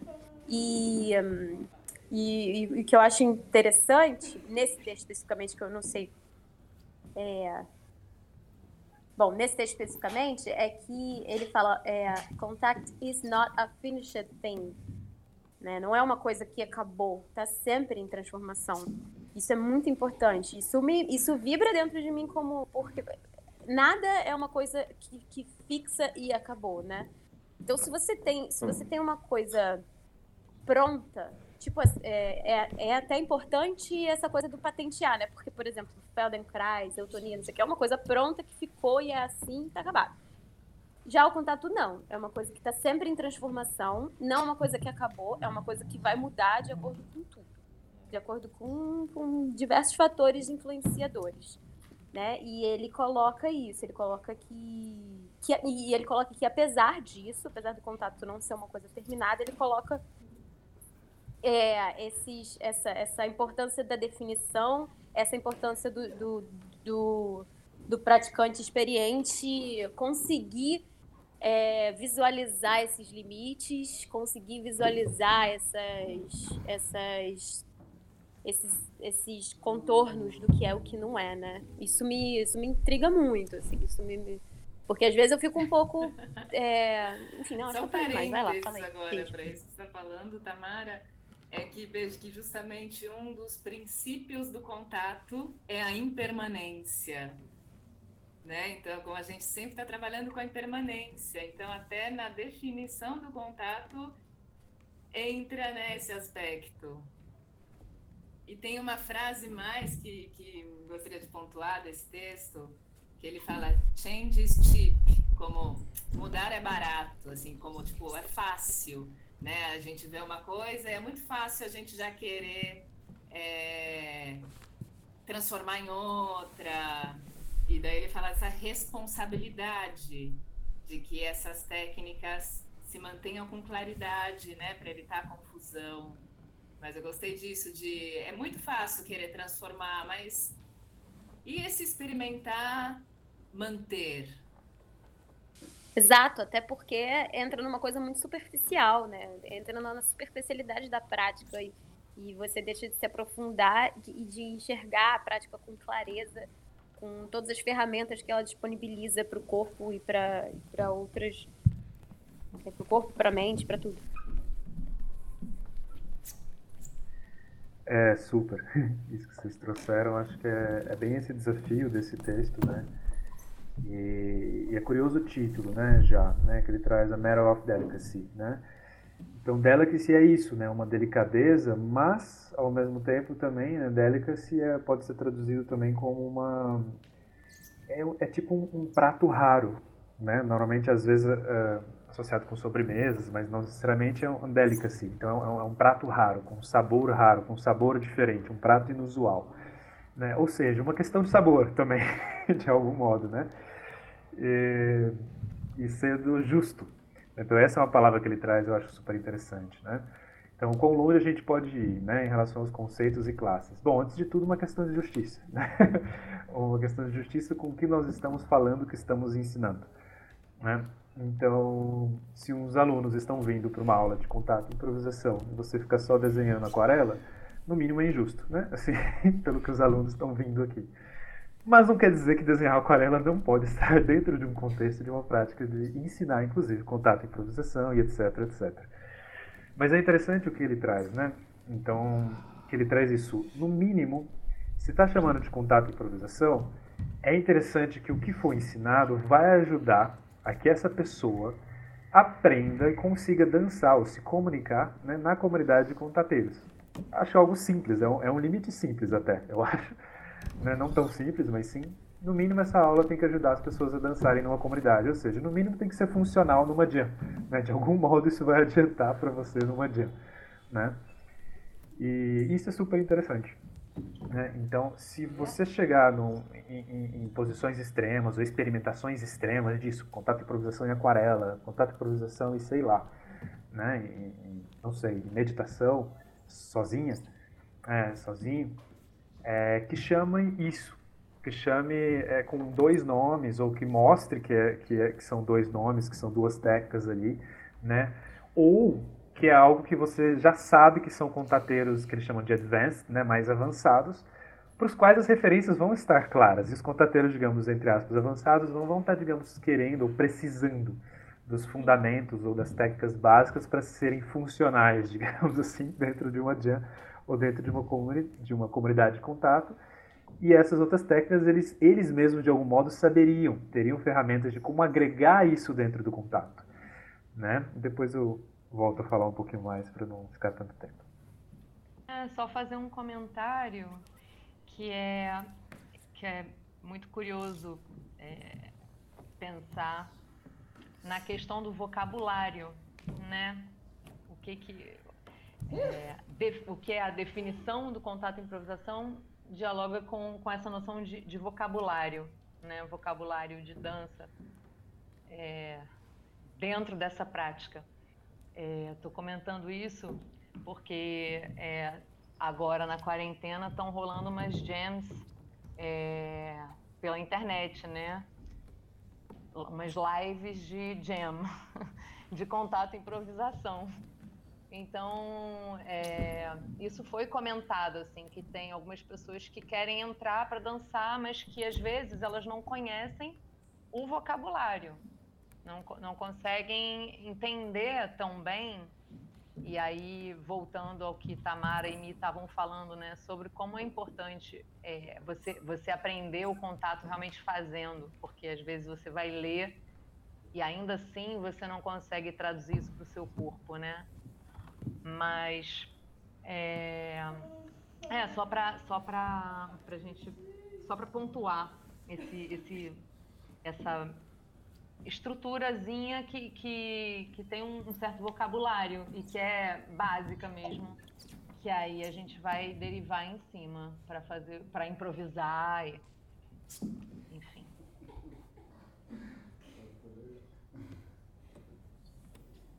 Bom, gente, falamos muita coisa.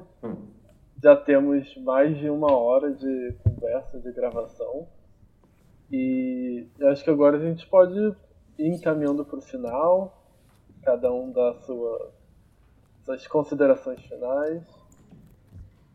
O que, o que vocês têm aí para falar, para contribuir? Eu, primeiramente, agradecer ao Pedro por essa iniciativa. Né? A gente está justamente falando sobre isso, que o contato é essa forma em, em contínua criação, que foi optado por não ser uma marca registrada, que criaram esses canais de comunicação, então. Então, parabenizar Pedro por esse novo canal de comunicação, agradecer pelo convite. E anotei aqui que ficaram esses temas né, para os próximos podcasts aí, isso das histórias locais, como a gente leu esses textos que são o princípio do contato, em algum momento aí dessa vida longa que tenha o Fala Contato, explorar um pouquinho como surgiu o contato, como foi florescendo em cada lugar, né, no Brasil e como foi diferente em São Paulo, no Rio, na Argentina. Anotei aqui como uma curiosidade. Que a Clarice estava falando agora da Jam virtual, né, nesse momento de quarentena. Então, vida longa ao Fala Contato.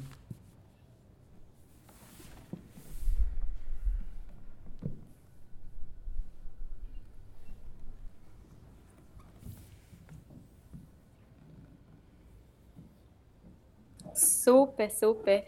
É, agradecer total todo mundo. É, veio no momento excelente, perfeito, porque a gente já está um mês de quarentena, né? E tudo que a gente tem feito está longe de se parecer com alguma experiência que, que, que, a gente tem de fato em contato com os outros corpos numa jam ou numa aula de contato e improvisação. Então, é, tá difícil, né? Ficar longe assim.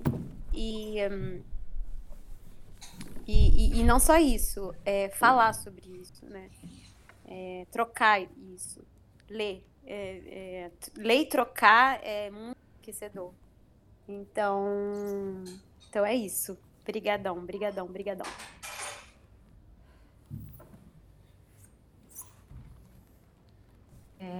também agradeço muito ao convite para esse grupo.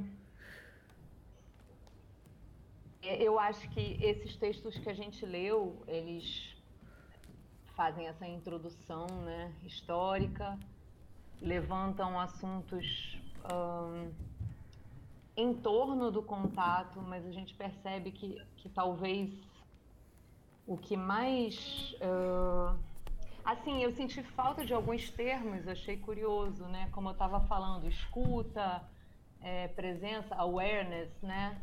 Senti falta de, de uma exploração mais nesse sentido nos textos. Eu não sei como é que é, é no resto dos textos, se eles começam a explorar mais profundamente as práticas. É, mas eu fiquei aqui viajando nessa questão da quarentena. Eu até comentei aí no chat como me veio assim uma sensação é, de uma similaridade talvez com esse vazio e extrema liberdade de possibilidades da aula do, do Danny Lepkoff, que a Mi fez. A quarentena como sendo esse lugar, né? Em que a gente está parado é, e como a gente pode, como a gente lida com isso, se a gente se volta para dentro, para as nossas micropercepções, para o nosso corpo, né?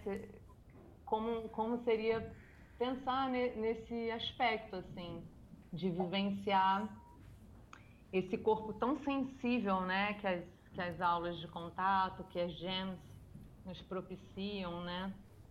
Como é curioso, assim, um corpo é, de uma funcionalidade robótica e, e em oposição, não sei, esse corpo sensível, né?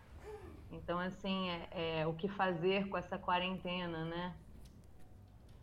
Encarar um vazio, se permitir nesse vazio, se explorar e como você vai se relacionar consigo e com o outro, né? Nesse lugar. É muito louco. Dizer que as, as jams virtuais eu sei que não são, não tem como comparar com, com jams de contato e improvisação, mas que são uma ferramenta muito maravilhosa que a gente está é, estabelecendo aí também é um, é um estudo, né? Para a gente se relacionar. Nós contateiros que precisamos tanto do contato, acho que minimamente esse contato ele dá uma, uma, uma aliviada na alma. então, que possamos continuar nos experimentando por esses dias. E vida longa ao Fala Contato. Gratidão, Pedro. Adorei grupo. Obrigada. Um beijo imenso.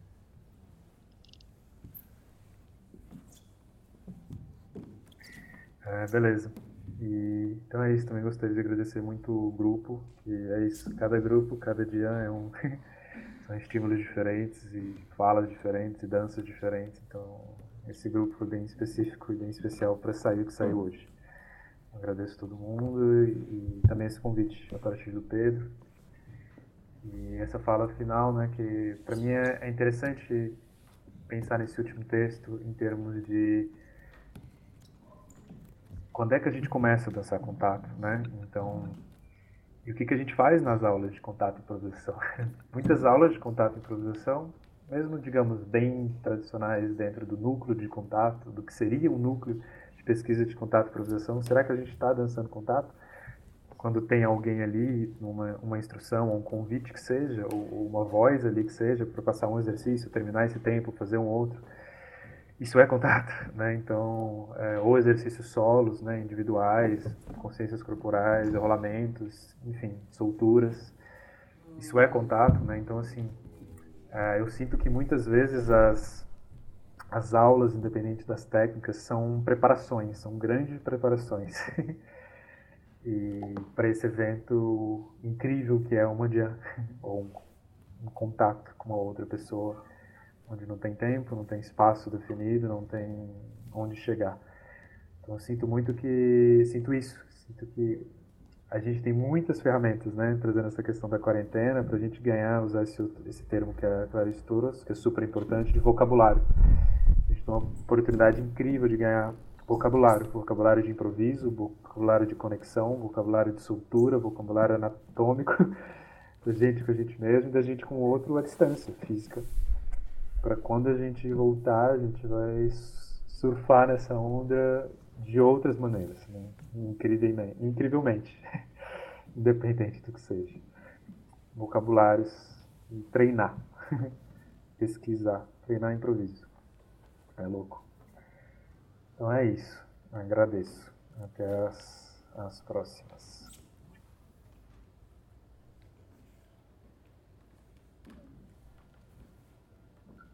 Então, gente, é, assim a gente finaliza o nosso primeiro episódio.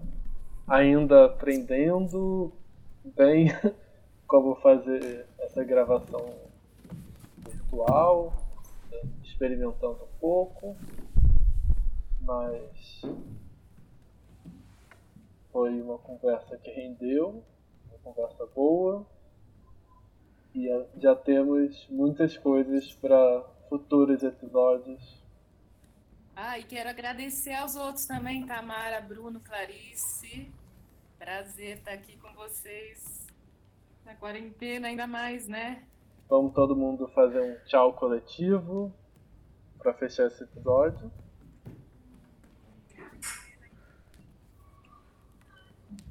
Super, super. Liga o áudio de todo mundo. O áudio. Vamos todo mundo dar um beijo. Um tchau, um abraço. Um, dois, três e... Ah, tchau. Tchau.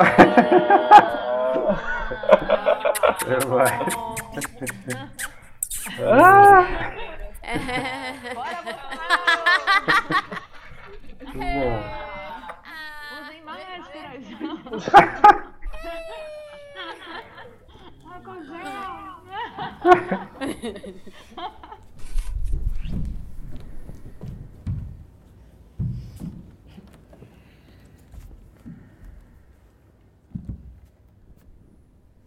Eu sou a Mi, estou aqui hoje processando a notícia da morte da Nancy, a morte da mãe do Contato Improvisação. E lembrei de uma prática que eu vi um vídeo dela faz pouco tempo, que era ela fazendo os hieroglifos, ela chamava, que é primeiro fazer uma prática de movimento e logo pegar uma caneta, um papel e rabiscar e deixar que o próprio corpo faça um desenho. E isso ela chama de hieroglifo.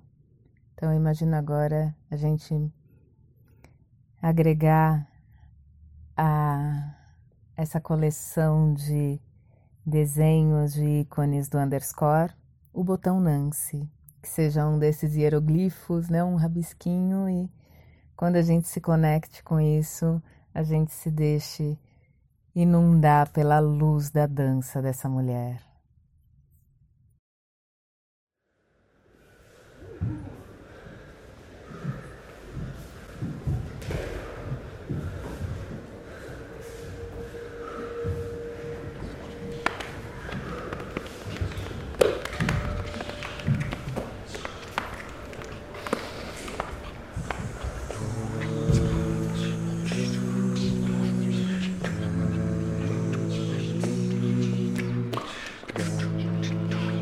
fala, como